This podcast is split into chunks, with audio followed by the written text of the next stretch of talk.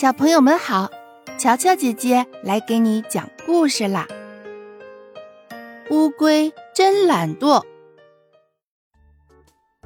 小河边趴着一只懒惰的乌龟，这时候小白兔路过，正打算去河的对面，于是小白兔就对乌龟说：“乌龟爷爷，请你把我带到河的对面去，等我采到了蘑菇，我会和您分享的。”乌龟说：“不行，不行，我还要睡觉呢。”小猴子正准备去河对岸摘桃子，他对乌龟说：“乌龟爷爷，您可以载我去河对岸吗？我想去摘些桃子。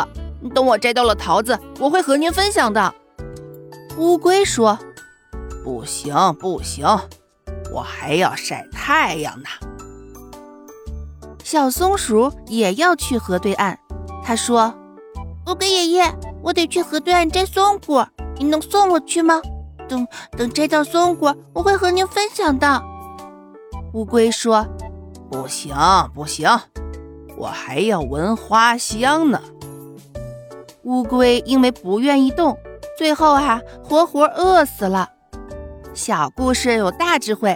美好的一切都需要勤劳的双手去创造，没有劳动就没有收获。小朋友，你记住了吗？